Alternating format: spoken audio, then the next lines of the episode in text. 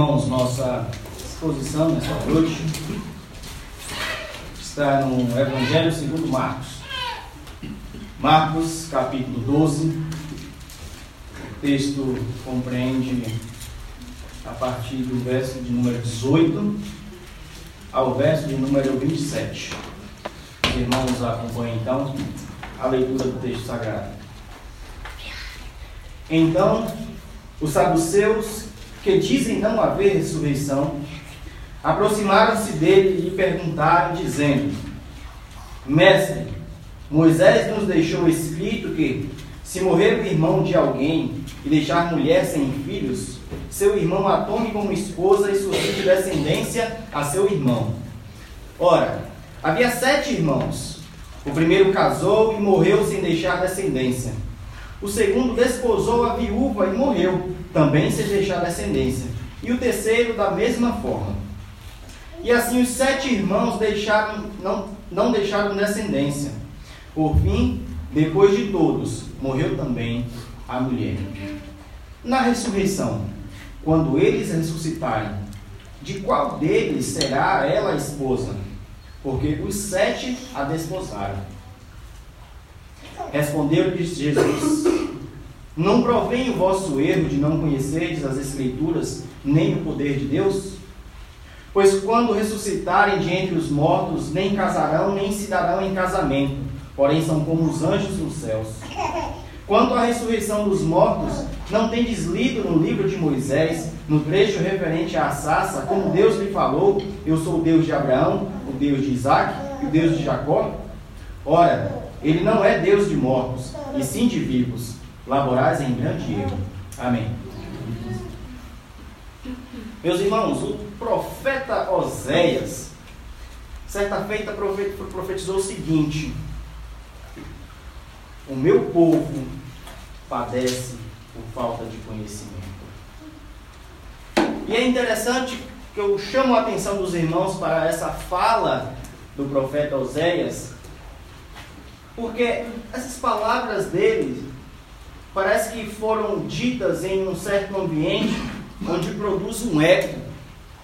Só que esse ambiente eu chamo ele daquele século até o século presente, pois o eco das palavras de Oséias parece que ressoa nos ouvidos de muitas pessoas hoje, para mostrarem que padecem por falta de conhecimento. Meus irmãos, vivemos em um contexto que poderíamos dizer que está infestado de confusões. E diga-se de passagem, não digo confusão das ciências que muitos jovens aqui têm aprendido, das ciências que se ensinam nas escolas, mas tem havido muita confusão da palavra ou do ensino, que de certa maneira é tão simples e quer apresentar uma, uma mensagem apenas ao coração da tua igreja, da igreja, mas que tem sido tratado de forma tão confusa que tem levado a muitas pessoas a desesperarem da sua fé, a procurarem ajuda fora das escrituras por conta de um problema que a própria escritura produziu. Isso é muito estranho.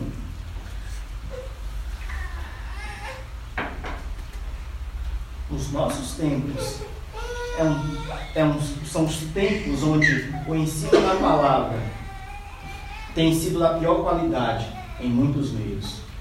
Onde na verdade não tem sido ensinada a verdade do Senhor. E isso, portanto, traz como consequência confusão na cabeça das pessoas Porém, há uma coisa pior ainda, consequência da falta de conhecimento. Conduzem as pessoas a crerem no erro. O texto que nós lemos aqui, ele é a continuação de um bloco maior. Eu quero que os irmãos atentem comigo às escrituras. O capítulo 12. O capítulo 12, ele inicia com Jesus falando uma parábola aos fariseus, aos saduceus, ao grupo religioso da época. E Jesus Cristo conta uma parábola a esses homens, Uma parábola que, de certa forma, foi perturbadora ao coração daqueles homens. Jesus conta então que, e aqui já é a interpretação, que haverá um momento em que o legado da religião judaica será agora compartilhado com os gentios. E você quer uma coisa pior do que essa aos ouvidos de um judeu? De um judeu que considera o gentil como nada, como uma pessoa, desculpe o termo, mas uma pessoa como, que não presta? Assim, os judeus consideravam os gentios. E é diante da fala de Jesus, quando Jesus diz: Esta vinha, ou este legado da religião, será tirado de vocês e será entregue aos gentios. E diante de uma fala como essa, aqueles homens, começando da parte interior, produz como se fosse um vulcão em erupção, onde as larvas da ira do coração começam a borbulhar e explodir ao ponto de os intentos do seu coração naquele momento serem os piores possíveis. Eles não resistiram àquela verdade que Jesus transmitiu, mas no, seu, no coração deles apenas produziu ira, rancor, raiva. E a partir do momento que esse sentimento foi produzido no coração desses homens, eles vão agora, e não é a primeira vez, outras já aconteceram, mas eles vão partir para a, se aproximar de Jesus, para agora tentar envergonhar Jesus, desacreditar Jesus em meio à população ali, ao povo, grande povo que acompanhava Jesus, e desacreditá-lo como mestre, como assim era a fama de Jesus na época. E portanto, o primeiro grupo que se aproxima de Jesus com essa intenção maldosa no coração são os fariseus. Os fariseus se aproximam juntamente com os herodianos, os fariseus, um grupo puramente religioso. Os herodianos eram um grupo político, embora ambos fossem judeus. E esses dois grupos se unem a fim de apanharem Jesus de alguma palavra. Usando termos simples, vamos ver se Jesus vai bloquear e deixar uma brecha para que possamos, possamos apontar o dedo a ele e falar: Está vendo que você não é mestre coisa nenhuma? E eles se aproximam de Jesus chamando Jesus de mestre. Mestre. E eles, eles colocam Jesus aqui em uma situação bem delicada. Bem delicada. Porém, Jesus conhecia os intentos do coração daqueles homens. Mas eles colocam Jesus em uma situação bem delicada. Perceba comigo a situação. Eles se aproximam de Jesus e fazem a seguinte pergunta: Mestre, é justo pagar imposto a César? E observe a astúcia de uma pergunta como essa feita para Jesus. Porque se Jesus, por exemplo, afirmasse é dever pagar imposto a César, a população judaica ali, inclusive que estava próximo dele, iria apontar para Jesus e falar: Você não é o nosso mestre, visto que a população sofria muito por conta da cobrança de impostos do Império Romano, que era a, a, o governo da época. Então, diante da visão da população de modo geral ali, eles iriam passar a desacreditar Jesus e entender que Jesus não era um dos deles, do deles. Essa é a primeira situação complicada. Mas se por outro lado Jesus respondesse o seguinte: não é obrigatório pagar imposto a César. Jesus entraria em uma outra armadilha. Pois ao passo que Jesus negasse o imposto a César, o império passaria a persegui-lo. Ou seja, entre a cruz e a espada. O problema é que esses homens talvez não tinham, talvez não, certamente não tinham ideia de diante de quem eles estavam eles estavam diante de Jesus, que realmente é, conforme as palavras dele, o mestre, mas o mestre por excelência. E Jesus, então, sabiamente, ou melhor, uma sabedoria profunda, responde àqueles homens da seguinte forma: primeiro, Jesus reconhece a legitimidade do governo da época, e fala: devemos sim pagar o imposto. Ao mesmo tempo que Jesus Cristo também não nega a responsabilidade do povo, do povo em servir a Deus. E isso está compreendido na resposta que Jesus dá: dá a César o que é de César e a Deus o que é de Deus. E aqueles homens, os fariseus e os, os herodianos, diante dessa resposta de Jesus, se veem admirados diante de tamanha sabedoria. Com aquela resposta eles não podiam pegar Jesus. Mas imediatamente a ele, a esse grupo, se apresenta também os saduceus. E é o grupo que nós trataremos nessa noite, irmãos. E esse grupo se apresenta ou se aproxima com a mesma intenção no coração. E é com base nessa segunda controvérsia, a primeira entre os fariseus e herodianos com Jesus, e a segunda com os saduceus agora, com base nessa segunda que nós aprenderemos que a falta de conhecimento produz uma fé fundamentada em erro. Observe comigo então o texto. O versículo de número 18 do nosso texto, ele já inicia, Marcos na verdade, já inicia o seu relato evidenciando a crença dos saduceus. E ele diz: os saduceus que dizem não haver ressurreição. Mas além disso, irmãos, os saduceus, além de não crerem na ressurreição, eles não eles criam ou dava maior valor ao livre arbítrio do homem. Então, pense, livre arbítrio não é uma coisa só de arminiano, já vem de lá de trás. Eles davam uma atenção especial à questão de livre arbítrio do homem. Mais ainda, não acreditavam em anjos, nem tão, nem tão quanto em demônios, isso para eles não existia. E por fim, a única palavra ou escritura que detinha autoridade para eles era o Pentateuco.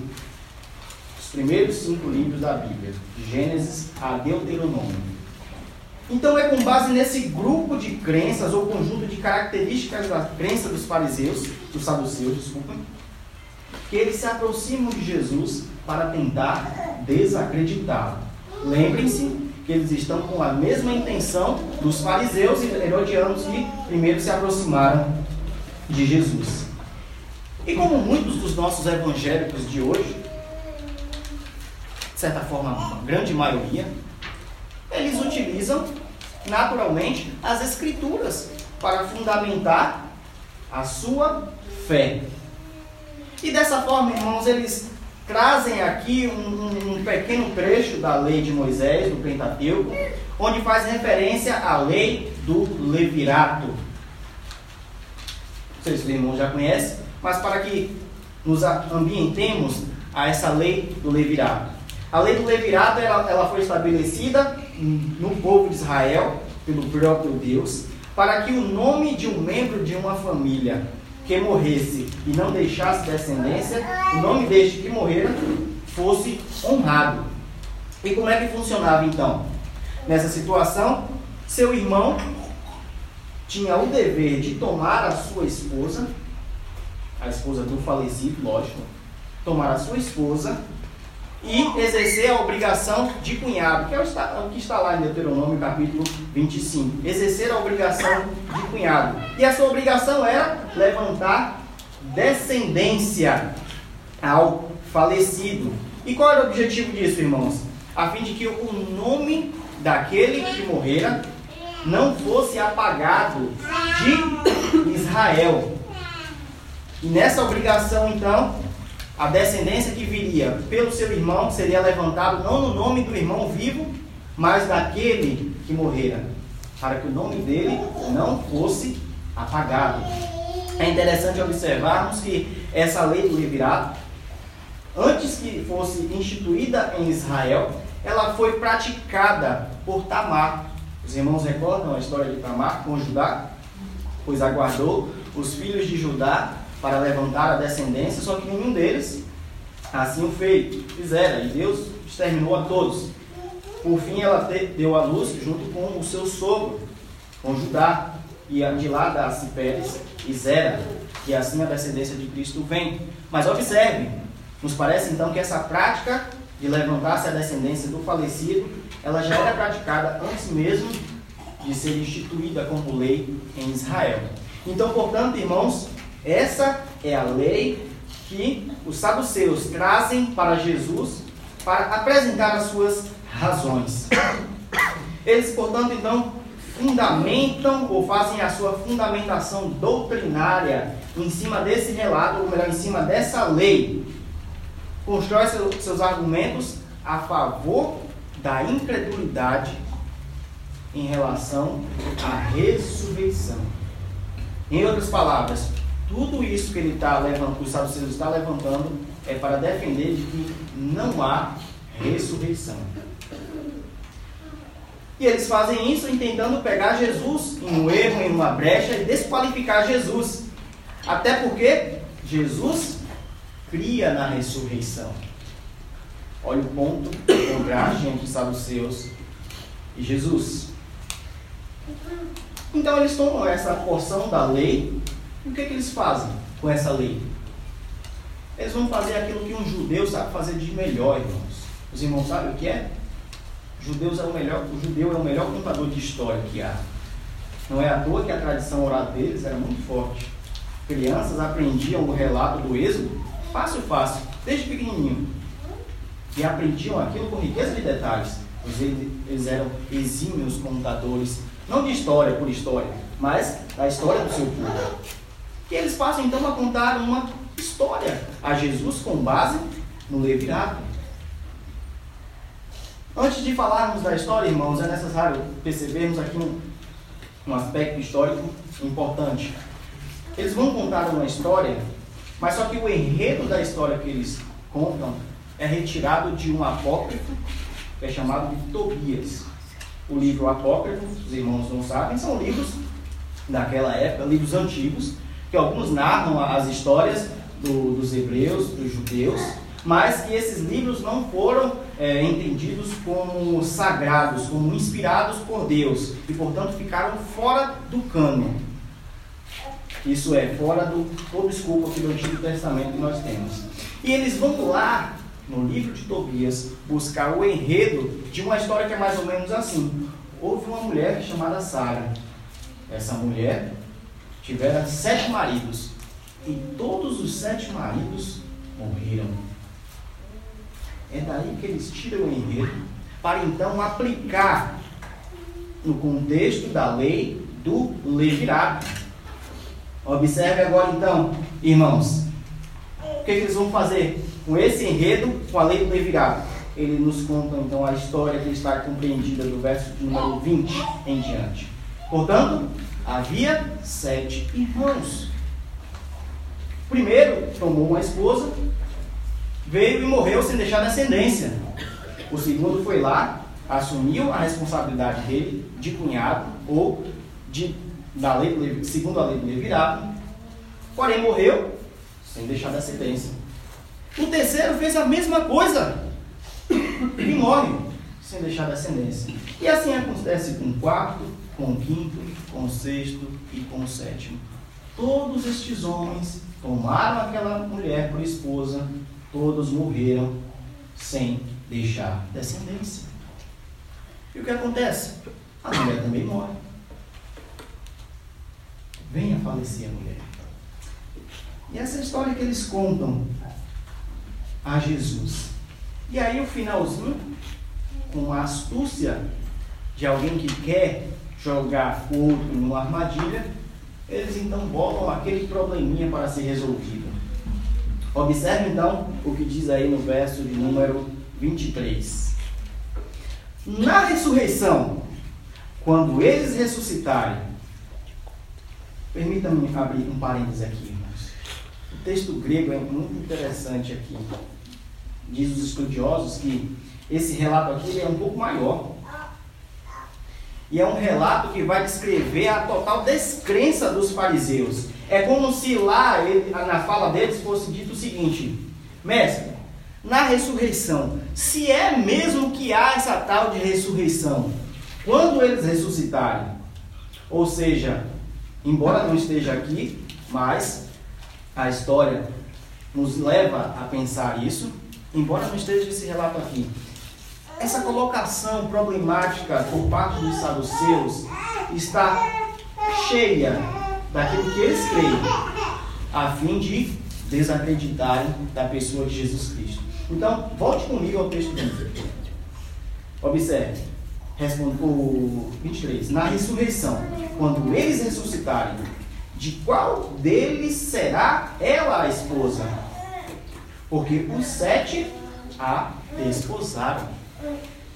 Meus irmãos, se você, eu, fosse lançado em um problema como esse, diga de, diga de passagem, você não saberia responder. Você não saberia responder. Aqui nesse argumento, ou nessa questão problemática que eles colocam aqui para Jesus, há dois pressupostos que precisam ficar claros na nossa mente para a compreensão do texto. Primeiro pressuposto de que a monogamia da monogamia como o casamento ideal. Ou seja, o casamento é feito de um homem com uma mulher. Judeu, saduceu, ele tinha isso claro na cabeça dele. O casamento é de um homem, uma unidade de homem com uma unidade de mulher. Primeiro pressuposto. Segundo pressuposto que eles tinham é que o mundo por vir, ele seria, em essência, uma extensão disso que nós vivemos hoje aqui. E sendo uma extensão, meus irmãos, isso inclui que no mundo por vir haveria casamento também. Então é com esses dois pressupostos ou fundamentos que eles colocam essa questão para Jesus responder. E provavelmente no coração daqueles homens já deveria estar aquele sentimento.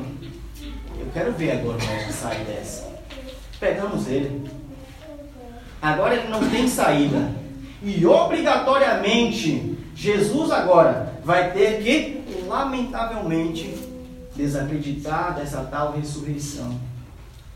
Visto que coisas muito sérias da cultura judaica e do padrão da lei estavam em jogo. Qual delas? O casamento monogâmico.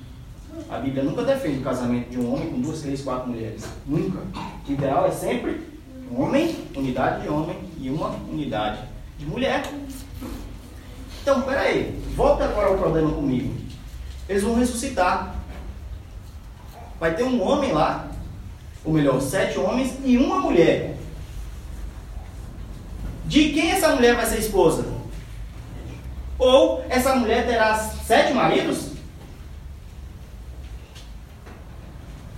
E de fato, irmãos, a colocação aqui, ou essa problemática dos fariseus é desafiadora. Desafiadora. Porém, irmãos, preste atenção nisso. Toda essa armadilha aqui, toda essa, essa argumentação está sendo construída, sabe, sobre que fundamento? Sobre o fundamento do erro. Toda essa crença está sendo edificada sobre o fundamento do erro. Eu quero pensar com os irmãos alguns exemplos da história da igreja e podem nos ajudar para, em relação a isso que eles, que eles fizeram. Tivemos aqui recentemente o Mipeia, concílio de Mipeia, onde foi, foram discutidas aqui uma série de heresias da história, e uma delas foi a, a heresia do arianismo. O arianismo cria que havia uma distinção necessária de ser feita da pessoa de Cristo, onde Cristo deveria ser considerado como um homem, apenas homem, e o Logos, esse sim, é o Deus, era a razão divina. E estes homens, então, com essa distinção, entendendo que o Cristo era apenas um homem, ou, na melhor das hipóteses, um super-homem, a primeira das criaturas, porém não Deus, eles criam dessa forma, com base no pressuposto, fundamento grego, de que a matéria não pode ter contato com o espírito, visto que o espírito é bom e a matéria é má. A doutrina arminiana é de especial exemplo também para nós aqui na, nessa noite. Onde está fundamentada a doutrina arminiana? A conclusão é: as razões, questionemos, quais são as razões que levam a eles a concluírem que é o homem que, por seu livre-arbítrio e por sua própria escolha, é quem decide escolher ou não ser salvo. O inusitado da doutrina arminiana é que eles creem na necessidade do sacrifício de Cristo, eles reconhecem que o homem caiu em pecado, ao mesmo tempo que eles também entendem que a graça de Deus ela precisa ser infundida no coração do homem. Aí nós nos perguntamos, com qual propósito? Para dar ao homem a possibilidade de escolher entre ser salvo ou não. Fica tudo, no final das contas, nas mãos do homem. Pensemos um pouco também nos testemunhos de Jeová. Nós conhecemos o grande problema da doutrina dos testemunhos de Jeová. Eles não creem que Jesus Cristo é Deus. Não apenas isso, distorcem o sentido das Escrituras. E ainda mais, de forma corajosa, eles alteram o texto sagrado das, Escrituras para poder então afirmar aquilo que eles creem. E o fundamento base para eles não creem que, crerem que Jesus é Deus está nas próprias palavras de Cristo, quando Cristo lá em João 14, 28 diz: meu Pai é maior do que eu. E portanto, eles creem ou acreditam que Jesus Cristo não é Deus. Para eles, então, Jesus Cristo não é Deus. O que dizer, então, das igrejas neopentecostais, irmãos? Eles não negam a divindade de Cristo. Não negam, isso nós sabemos. Todavia, eles colocam tanta ênfase, se não toda a ênfase, em questões materiais, em questões de milagres, coisas que ficam apenas neste mundo aqui e morrem aqui mesmo. De forma que o único objetivo que eles alcançam com base nos seus ensinamentos, se é que eles não percebem, é aumentar a cobiça do homem em crescer neste mundo, em ter alguma coisa neste mundo, como se o fim dele fosse para este mundo. Meus irmãos, e assim nós percebemos que uma fé alicerçada em erro, ela necessariamente está fundamentada em conclusões equivocadas. Permita-me lembrar isso a vocês. Os saduceus, para não crer, por não crerem na ressurreição, eles entendiam que o mundo aqui, ou o mundo por vir, é a continuação disso que vivemos hoje. Logo, Teremos casamento? Sim. Tá bom. Se vai haver casamento, como é que o senhor resolve esse problema aí? Desta mulher que teve sete maridos. Essa é a argumentação dele, baseada ou fundamentada em erro. O arianismo também. O arminiano, o arminiano também. O testemunho de Jeová, mais do que evidente. Os neopentecostais ainda não se aperceberam. Estão fundamentados também em erro.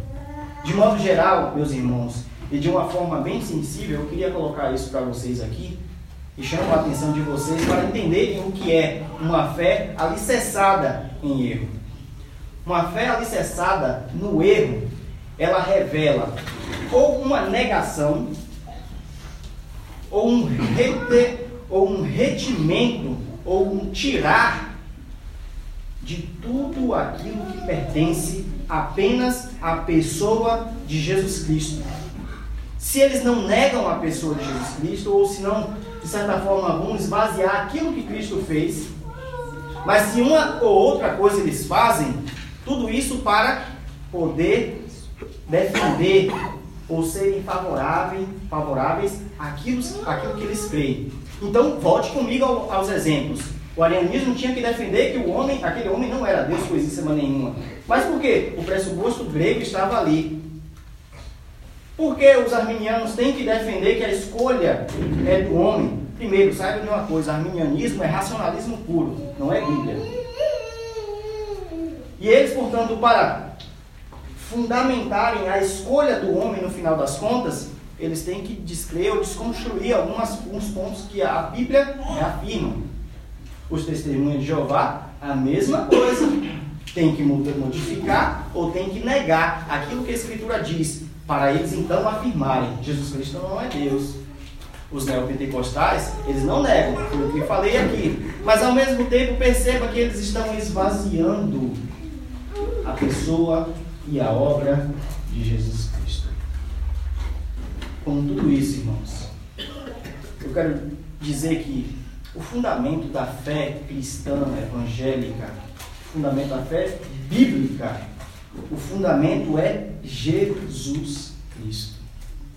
Talvez é uma coisa simples de, se mencionar, e todos nós estamos carecas de saber a respeito disso.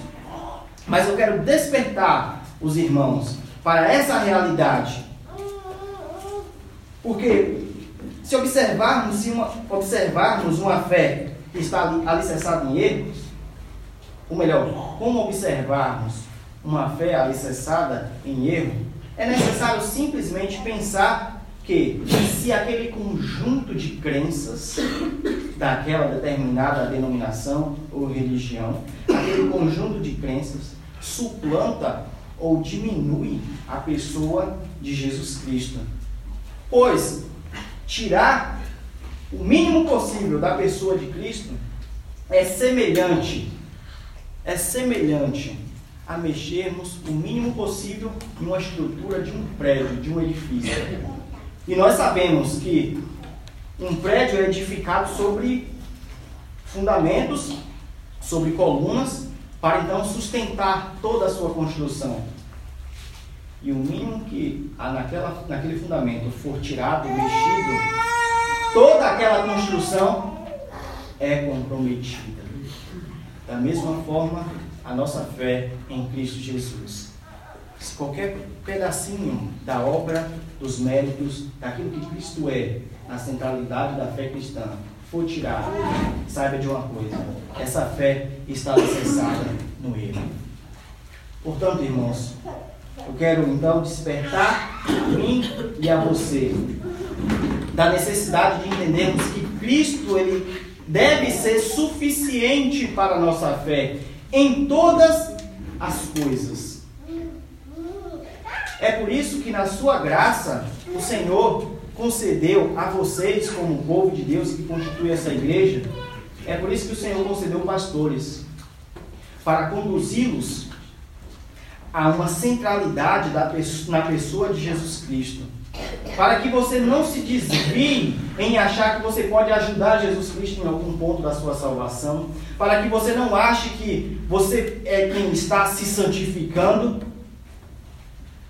a parte daquilo que Cristo fez para você entender que são os méritos de Cristo e apenas isso que te garante a presença e a estada na presença do Deus Criador dos céus e da terra. Não é porque você pegou nessa semana que isso vai te desabilitar de estar na presença do Senhor. Não defendo aqui pecado, lógico. Mas eu defendo que é pelos méritos de Cristo.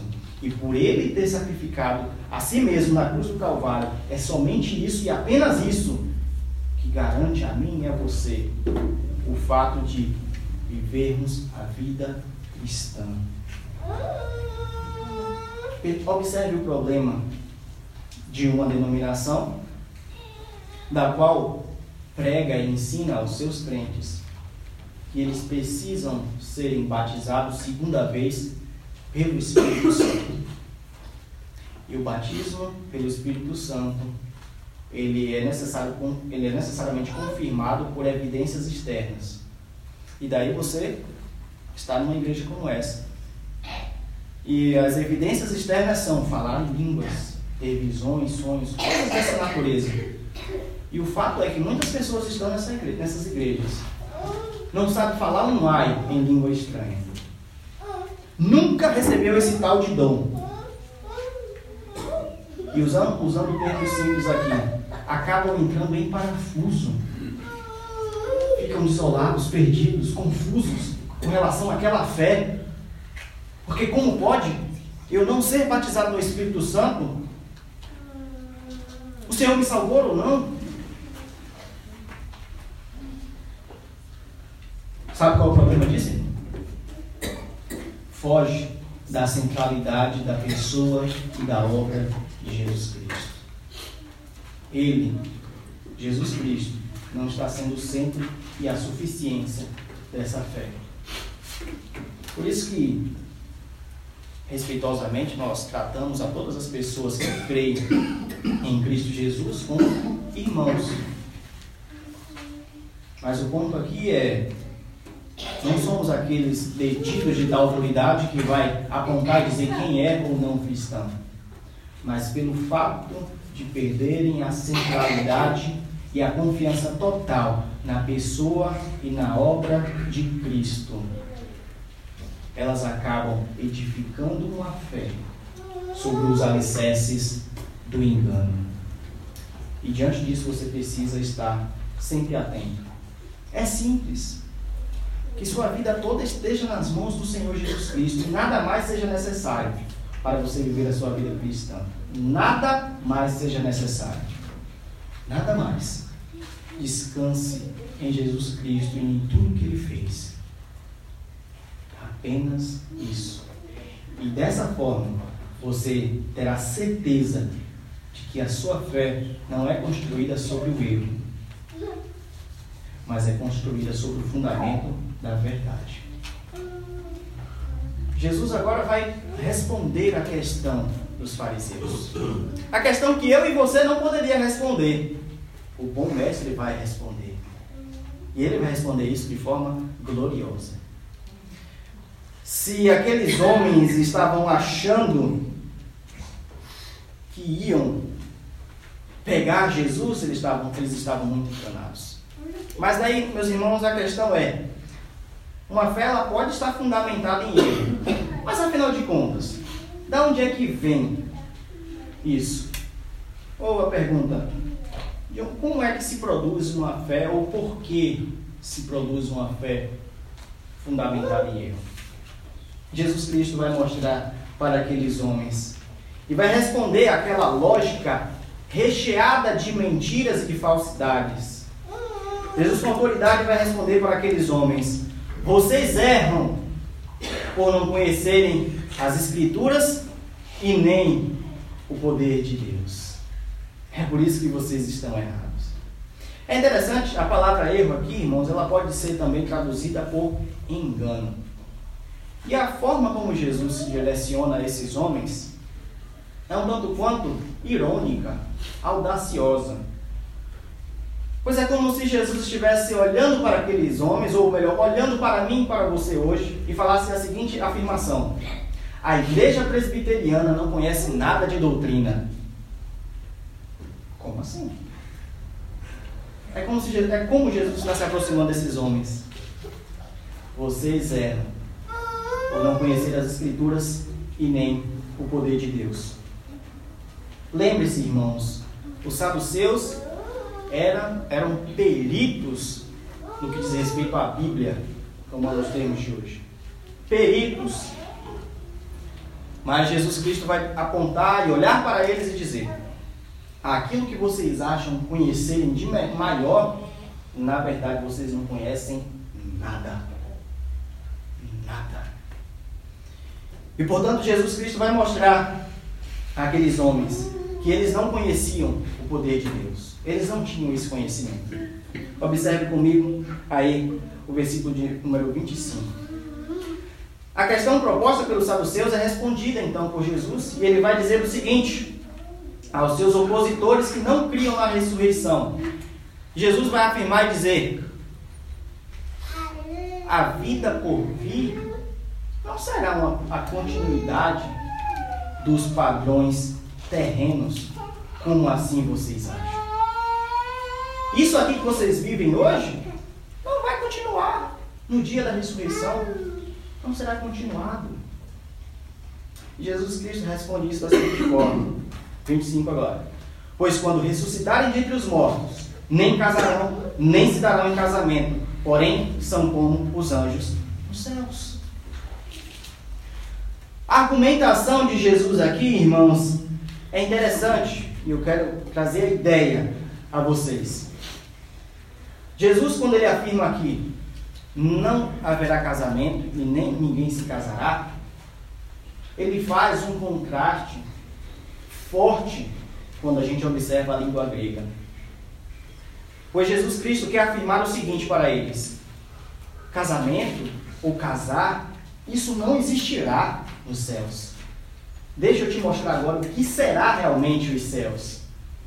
Vocês serão os, melhor, os, os ressurretos serão como os anjos. Aquela primeira não existe, existe a realidade do ser como anjo. Perceba, irmão, que aqui Jesus Cristo não disse que você será um anjo. E ainda mais um anjo que tem asas como você tem aí na sua cabeça. Não é isso que Jesus está falando. Ele está se referindo à relação angelical, onde não existe casamento, não existe cônjuge.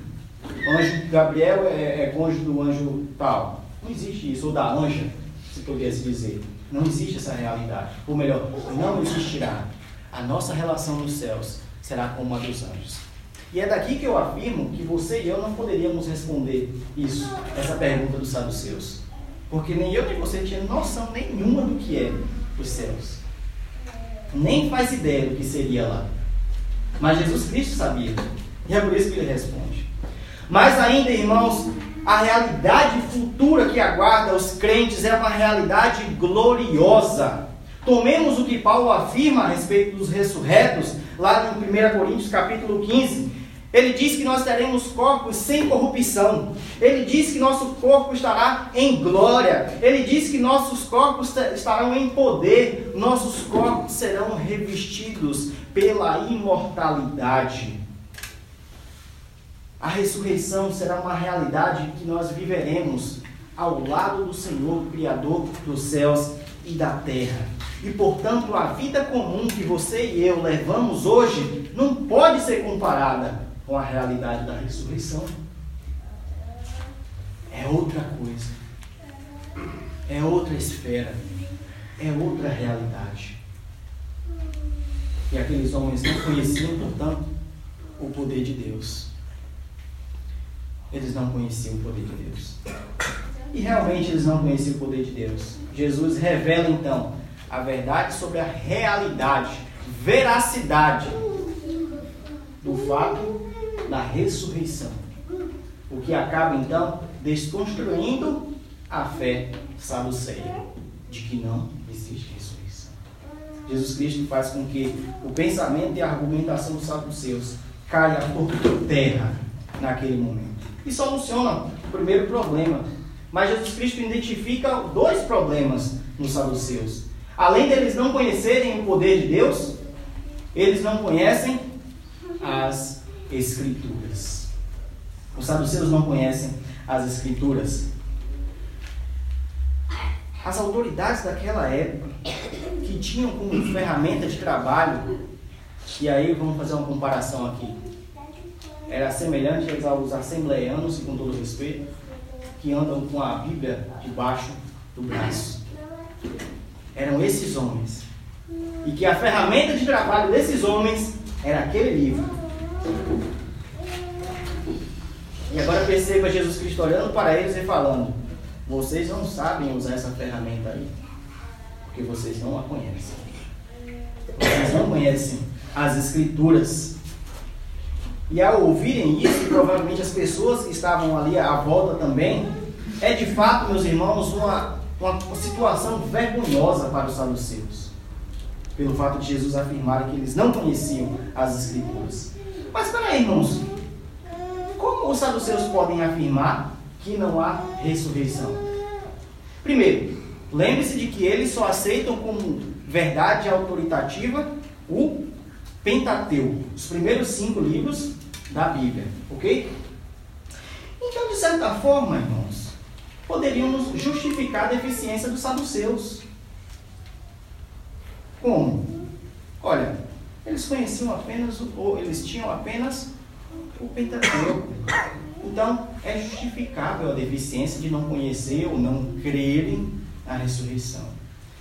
Ao mesmo tempo que no Pentateuco existe relatos de milagre de ressurreição. Não existe.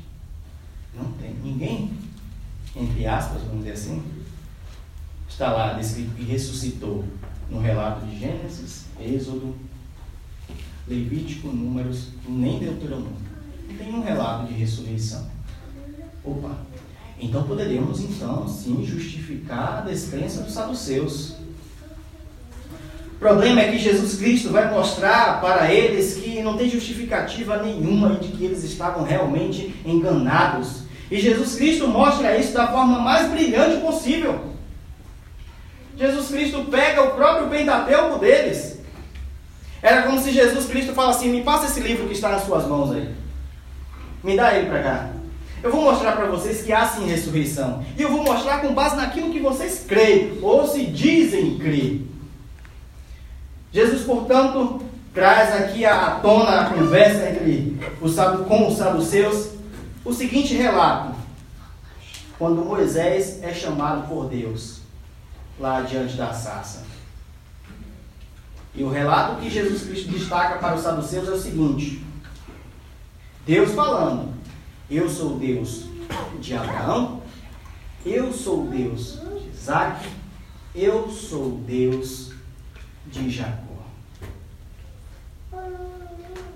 Eu faço a pergunta então, por que Jesus Cristo pega esse texto? Não é uma narrativa. Não é a descrição de um milagre de ressurreição. Como você provaria? Primeiro, saiba do fato de que Jesus Cristo cria na ressurreição. Consequentemente, olha aqui, que belo, irmãos. Jesus cria na ressurreição. E para Jesus, Abraão, Isaac e Jacó estavam vivos não estavam mortos, estavam vivos. Segunda coisa que isso aqui, nas entrelinhas, é necessário observar. Vocês se recordam que a Abraão, a Isaac e a Jacó foram feitas promessas? Foram feitas promessas a estes homens. E certamente que Deus ele não faz promessas a mortos. Ele faz promessas a quem? vivos? Se os patriarcas estão mortos, de acordo com a crença dos saduceus, se eles estão mortos, então as promessas de Deus estavam limitadas à duração desta vida. E que, portanto, irmãos, as promessas elas, elas eram finitas e não cumpridas. Em outras palavras, as promessas de Jesus, de Deus, então falhou? Falharam? as promessas de Deus a Abraão, Isaac e Jacó falharam, e Jesus então fecha a questão quando ele afirma, versículo de número 27. Ora, ele não é Deus de mortos, e sim de vivos. Passamos um exercício de lógica simples agora. Deus é um Deus dos vivos.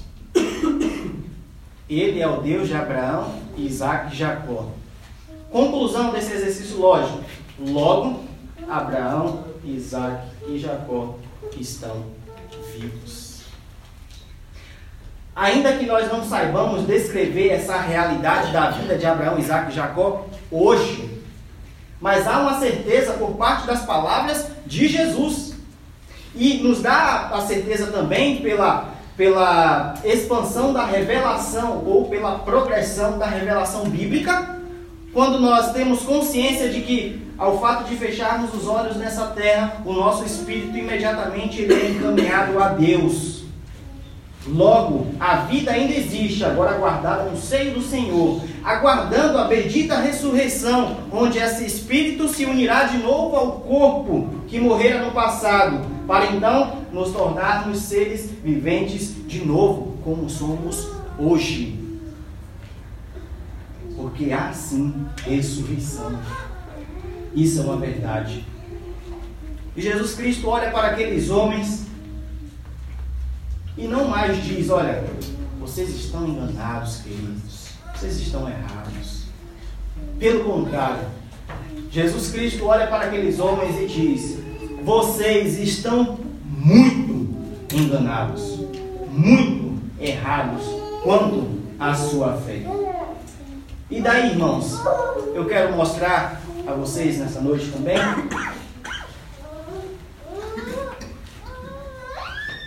com base naqueles casos que eu citei, com base nos casos que eu citei, mostrar para os irmãos que a íntima relação do problema dos saduceus com o problema dessas, poderíamos chamar, crenças que se dizem evangélicas hoje. O problema se relaciona de uma forma tal que você pode perceber comigo. E aí responda a si mesmo. Primeiro, o arianismo poderia ser acusado por Jesus de quê? De não conhecer o poder de Deus ou as Escrituras? Provavelmente, eles não conhecem o poder de Deus. Isso é, do poder, da capacidade que Deus tem de fazer com que ele encarne na pessoa humana e ainda assim ser Deus. O arminianismo, onde estaria o erro deles? de não conhecer o poder de Deus ou as Escrituras? Possivelmente das Escrituras. Pois eles negam um ponto crucial da fé cristã, entregando toda a autonomia ao homem, quando na verdade no Éden o homem perdeu toda essa autonomia. Onde está o problema do testemunho de Jeová? Eles erram por quê? Porque não conhecem o poder de Deus ou as Escrituras? No caso dele, talvez os dois. Onde está o problema dos neopentecostais? Onde enquadraríamos estes que se dizem cristãos? E assim qualquer outra religião, qualquer outra religião que tire um pouquinho daquilo que pertence a Cristo, ou queira anular Cristo da centralidade da fé cristã bíblica. O ponto aqui que eu quero afirmar com vocês, irmãos, é que todas essas crenças doutrinárias e muitas outras, elas falham no fundamento da fé cristã, que é Jesus Cristo. Simples assim. Pois quando não negam a pessoa de Cristo, retém aquilo que pertence somente a Cristo. E aqui eu não quero ser, de certa forma, generalista nem ter ser o corajoso de apontar e dizer quem seja ou não cristão, irmãos. Não é essa a minha, a minha intenção. Mas eu quero que vocês, irmãos, reconheçam que as falhas doutrinárias, os erros doutrinários, que muitas vezes nós julgamos como dá para passar, é um pequeno erro, é só um probleminha nesse grande edifício de fé. Eu quero dizer que esse grande, esse pequeno probleminha, ele vem sobre os, os ombros da falta de fé ou de conhecimento das Escrituras e do poder de Deus. Eu poderia citar várias e várias outras. Fé ou crenças que se dizem evangélicas. E elas vão falhar o mesmo ponto. Retém ou anula a pessoa de Jesus Cristo. E isso é o grande problema. Meus irmãos, o que convenceria os saduceus? O que faria que aqueles homens crescem na ressurreição? A exegese de Jesus? Isto é, a explicação clara das Escrituras para aqueles homens, feita pelo Mestre Jesus? A autoridade de Jesus iria convencer aqueles homens? Nos parece que não, irmãos. Nos parece que não. Mas permita-me dizer o fato. É que esses homens, eles poderiam não crer em Jesus e nem na ressurreição, permanecer na sua incredulidade. Mas fato é que esses homens seriam notificados a respeito da ressurreição de Jesus e de que o túmulo de Jesus, do qual eles matarão lá na frente, está vazio. E eles então chegariam à conclusão, não eles, mas nós mostraríamos a conclusão de que eles não estavam diante de um homem que apenas anuncia a ressurreição, que anuncia a vida por vir. Eles estavam diante da ressurreição e a vida em pessoa, Jesus Cristo. Era diante desse homem, era diante dessa verdade que eles estão, estavam. Da pessoa de Jesus, que é ao mesmo tempo a ressurreição e que é a vida. Todos os que de alguma forma baseiam sua fé em erro, eles não serão tidos como inocentes, irmãos. Não serão tidos como inocentes. Talvez você, e aqui hum, vou polir as minhas palavras para pronunciar isso, mas talvez achemos que, embora vemos diversas e diversas igrejas sendo abertas em nossos dias, proferindo fé em Jesus Cristo. Mas, se eles errarem no fundamento da pessoa de Cristo, nós não podemos dar o jeitinho brasileiro e achar que, não, esse erro vai passar. Não passa. Não passa. Não serão tidos como inocentes. Antes, todos serão julgados por não darem crédito à verdade. Eu quero mostrar isso aos irmãos de forma bem séria, que não são as minhas palavras, são as palavras do próprio Deus. Observe comigo 2 Tessalonicenses.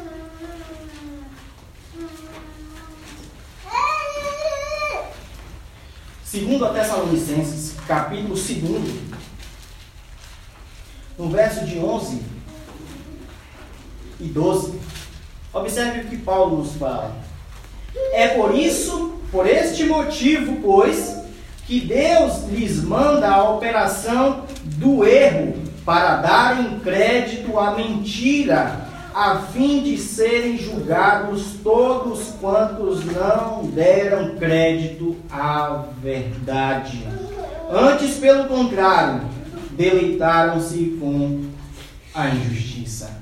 É Deus mesmo que está enviando a operação do erro para darem crédito à mentira.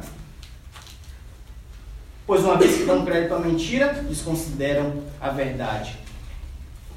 E tomando o termo estritamente verdade, eu quero dizer para os irmãos que essa verdade que eu defendo agora, ou com base nesse texto, é a verdade da suficiência de Jesus Cristo. Jesus Cristo tem que ser suficiente para tudo na fé cristã. Ele tem que ser, na verdade, tudo da vida cristã. Tudo. Sem tirar nada. Jesus Cristo precisa ser tudo da fé cristã. Ele precisa ser o centro. Ele precisa ser o fundamento. Ele precisa ser a referência. Cristo Jesus, como diz Paulo aos Colossenses, precisa ser tudo em todos. Meus irmãos, o ensino da palavra desta noite, portanto, de que uma fé fundamentada em erro vem da falta de conhecimento, é um alerta para vocês, para mim. É um grande alerta. Para aprendermos a entender sumariamente de que toda a sua vida na presença de Deus, toda, e todos os atos da sua vida, depende unicamente de Jesus Cristo. Depende dele. Ele precisa ser a. Jesus Cristo precisa ser a, aquilo que envolve totalmente o seu coração.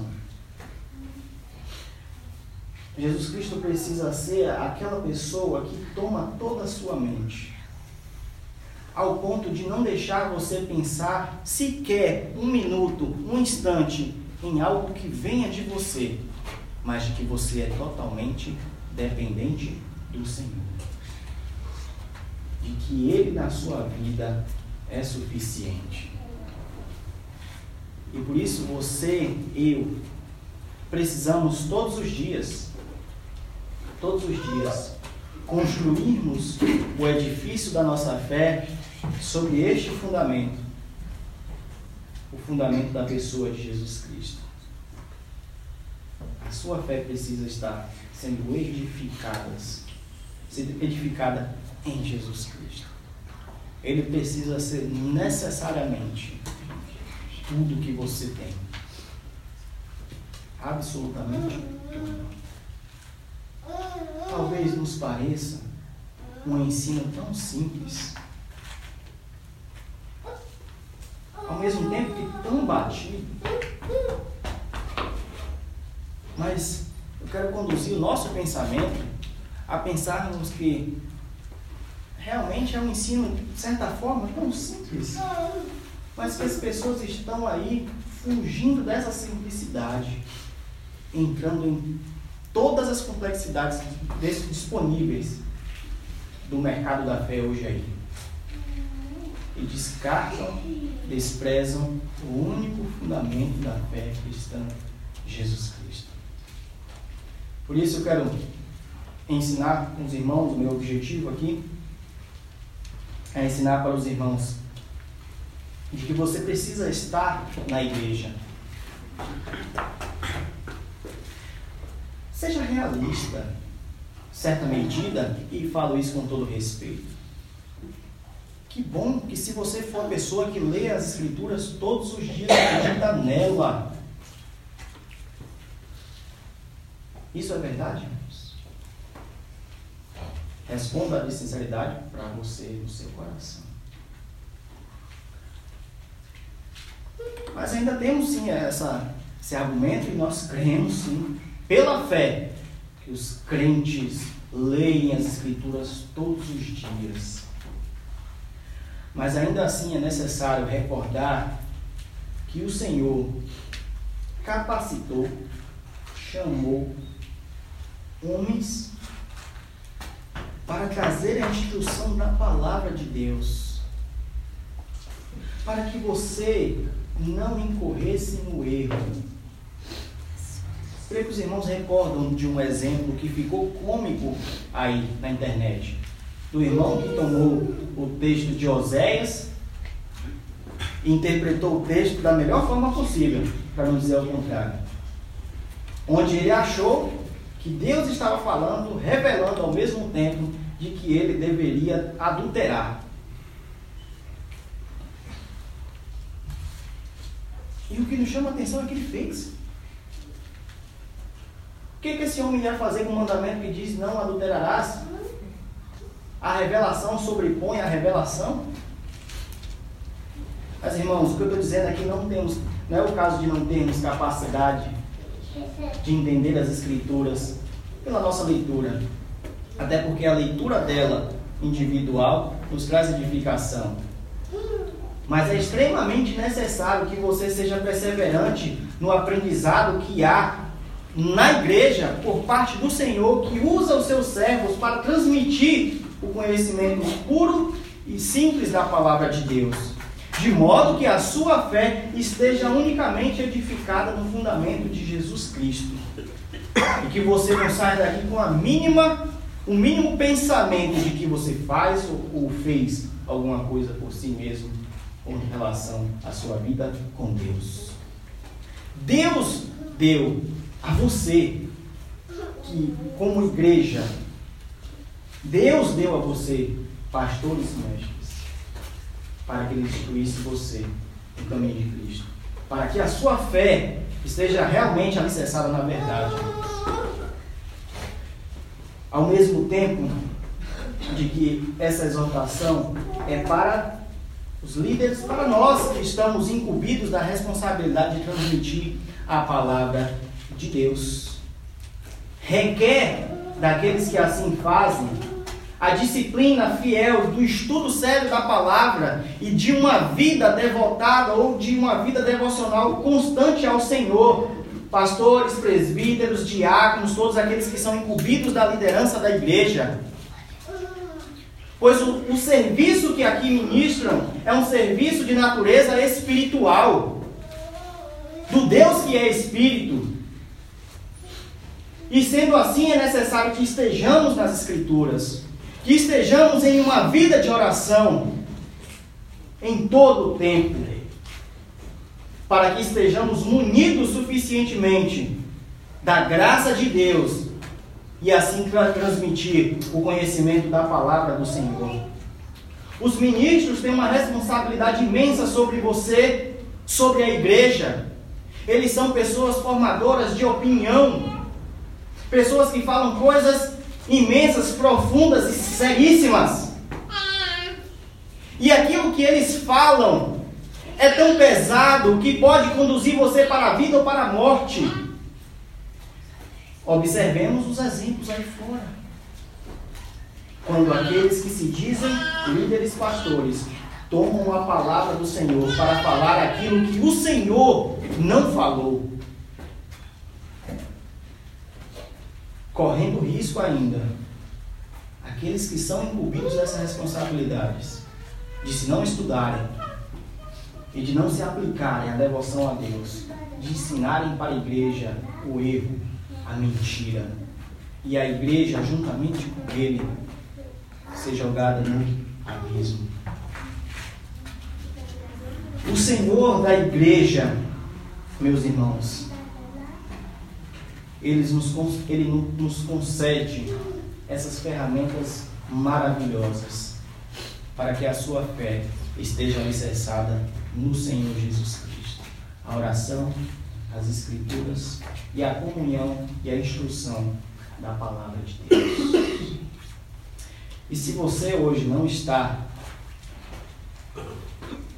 nessa, na condição de, da qual Cristo é tudo na sua vida, me desculpe, mas você está enganado. Você está enganado. Você está em erro. Achando que está abafando fora da centralidade de Jesus Cristo. É necessário, portanto, uma fé, não apenas de consciência, mas uma fé externa, uma fé arrependida dos seus pecados e que, por fé, confessa a Jesus Cristo como Senhor, Salvador único da sua vida. É necessário tudo isso para que possamos dizer que você está em Cristo e de que Cristo é o fundamento da sua vida. Pois, contrário a isso que eu acabo de falar, você não está em Cristo. E o fato de eu falar isso aqui não é pura retórica. É o fato mais triste da vida do ser humano. Você está parte de Cristo, fora de Cristo, sem Cristo no coração. É a coisa mais triste que pode acontecer na vida de um homem e de uma mulher. E é por isso que, com base neste erro dos saduceus, ao contrário, o Senhor, pelo seu Espírito hoje, ele convida a mim, convida a você, em primeiro lugar, a termos consciência e buscarmos sempre alicerçarmos, fundamentarmos, edificarmos a nossa fé em Jesus Cristo. Em segundo lugar, ele também chama a que você saia do erro hoje, para que você saia do engano hoje confesse a Jesus Cristo como a suficiência da sua vida. Que a operação do erro não esteja sendo para você. Que a operação do erro não seja para você. mas que a verdade de Cristo Jesus seja a grande luz que vai iluminar o seu coração, a fim de que você creia em Cristo, arrependido dos seus pecados, confessando que Ele é suficiente para a sua vida. Fora de Cristo, estamos enganados. Uma fé que acha que está em Cristo ainda é engano. A verdadeira fé é aquela que confessa Jesus e diz: Eu estou totalmente nas mãos de Jesus Cristo. Que Ele nos abençoe, irmãos.